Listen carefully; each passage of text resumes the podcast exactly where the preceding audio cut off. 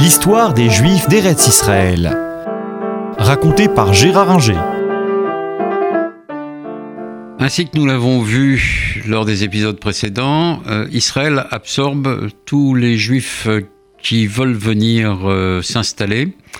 Euh, une loi est même votée en 1950 pour dire que tous les Juifs qui le désirent peuvent venir en Israël ce qui pose immédiatement la question de savoir euh, qui est juif.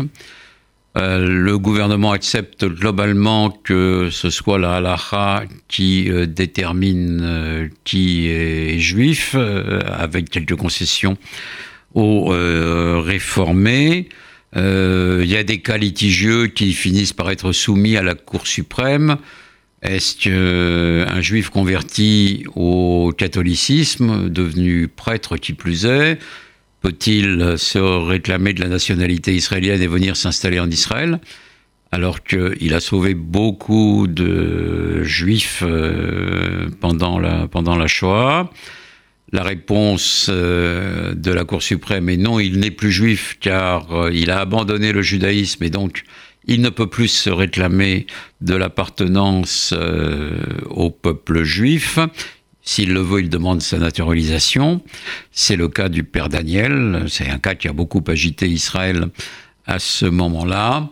Euh, il y a eu un autre cas. Est-ce qu'un officier israélien euh, qui épouse une non-juive peut faire venir sa famille euh, en Israël. Là, la Cour suprême dit oui au nom de ce qui est globalement le euh, regroupement familial. C'est l'affaire Chalit euh, qui éclatera quelques années après.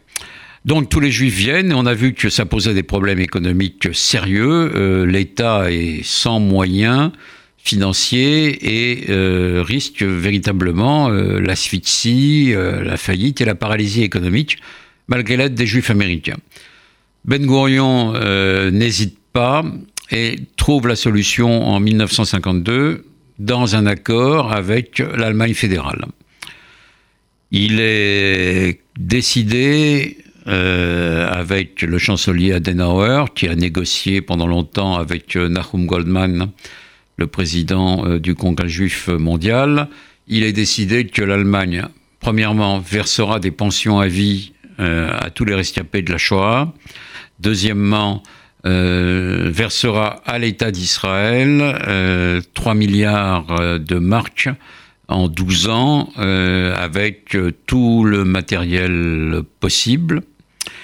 Et cet accord qui donne immédiatement un souffle aux Israéliens pour pouvoir accueillir les nouveaux immigrants est très critiqué euh, en Israël, à droite bien sûr, mais pas uniquement, à gauche aussi, où beaucoup d'Israéliens ne veulent pas euh, considérer que euh, l'argent compense le sang.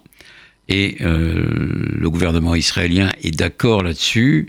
Le, les versements par l'Allemagne fédérale ne sont pas une compensation, c'est simplement euh, de l'argent qui aide à l'installation euh, des euh, immigrants en Israël. Donc l'accord est signé par Ben Gurion et passe de peu à la Knesset, au Parlement israélien, mais il donne une bouffée d'oxygène à Israël pour accueillir les nouveaux immigrants dont nous avons parlé la semaine dernière, ceux d'Europe comme ceux euh, du Proche-Orient, Irak euh, et euh, Yémen ainsi que Libye, et puis quelques juifs d'Afrique du Nord qui craignent l'indépendance prochaine de la Tunisie et du Maroc et qui pour certains, dès les années 52-56, s'installent en Israël. Alors là, on limite leur entrée, Là, euh, quelle que soit la loi du retour, les Israéliens estiment qu'ils ne peuvent pas accueillir les 300-400 euh, 000 juifs de Tunisie et du Maroc. Ils ne veulent pas tous venir en Israël à cette époque, mais euh, plusieurs milliers le veulent, et surtout les gens de conditions modestes. Et les Israéliens se disent, on ne sait pas que faire de ces personnes âgées, de ces pauvres gens du prolétariat urbain. on décide donc qu'on ne recevra que des gens en âge de travailler et si possible ayant un minimum de formation.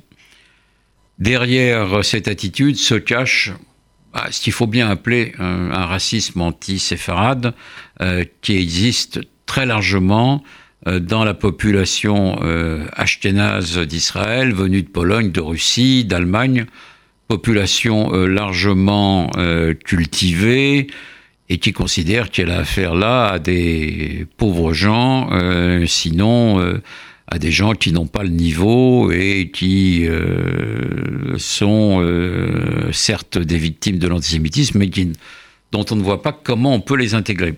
ça aboutit à des formes de racisme. Je vous passe les articles de journaux qu'on peut lire, y compris dans les journaux de gauche de l'époque, à l'égard de ces juifs orientaux. Euh, et ce racisme va, il euh, n'y a pas d'autre terme d'ailleurs, que racisme, ce racisme va perdurer euh, pendant, pendant longtemps. la première fois, à titre personnel, que je suis allé en Israël en 1962, j'avais 16 ans.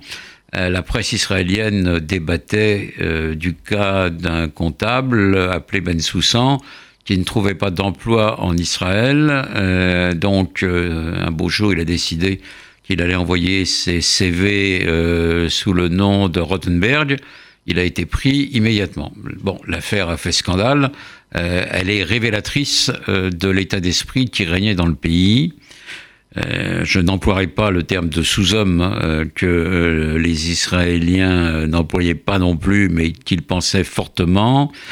Euh, dans les familles yéménites, on voit les médecins euh, et les services sociaux dire aux familles qu'elles ont trop d'enfants et qu'elles n'ont pas les moyens de les élever, donc on va, euh, on va s'en occuper et on les confie souvent, on confie les bébés à des, à des familles ashkénazes. C'est un phénomène qu'on trouvera dans d'autres pays qu'en Israël dans les années 50, aussi bien en Australie avec les aborigènes qu'en France avec les enfants venus de la Réunion, de l'île de la Réunion, euh, mais euh, c'est un des épisodes les plus désagréables et les plus sombres euh, de l'histoire d'Israël et de l'intégration des populations séfarades. Néanmoins, peu à peu, la situation économique va s'améliorer et on va pouvoir fermer progressivement les camps de toile et installer les immigrants dans des villes de développement avec des logements euh, décents. Certes, des villes placées un peu euh, dans le désert, hein, ça sera le cas de d'Ashdod, d'Ashkelon, de Harad dans euh, le désert de Judée, de Dimona où on installera une usine très particulière par la suite. Euh, donc, euh, on réussit peu à peu à absorber euh, ces immigrants, mais ces immigrants se font de plus en plus nombreux avec l'arrivée des juifs marocains et tunisiens en grand nombre, notamment lors de l'indépendance de ces deux pays en 1956 et euh, ces euh, juifs qui arrivent dans des conditions euh, souvent difficiles avant un accord entre Israël et le Maroc en 1961 vont être accueillis dans des conditions un peu plus normales, même si l'attitude ashkénaze ne disparaît pas. il s'en faut de beaucoup.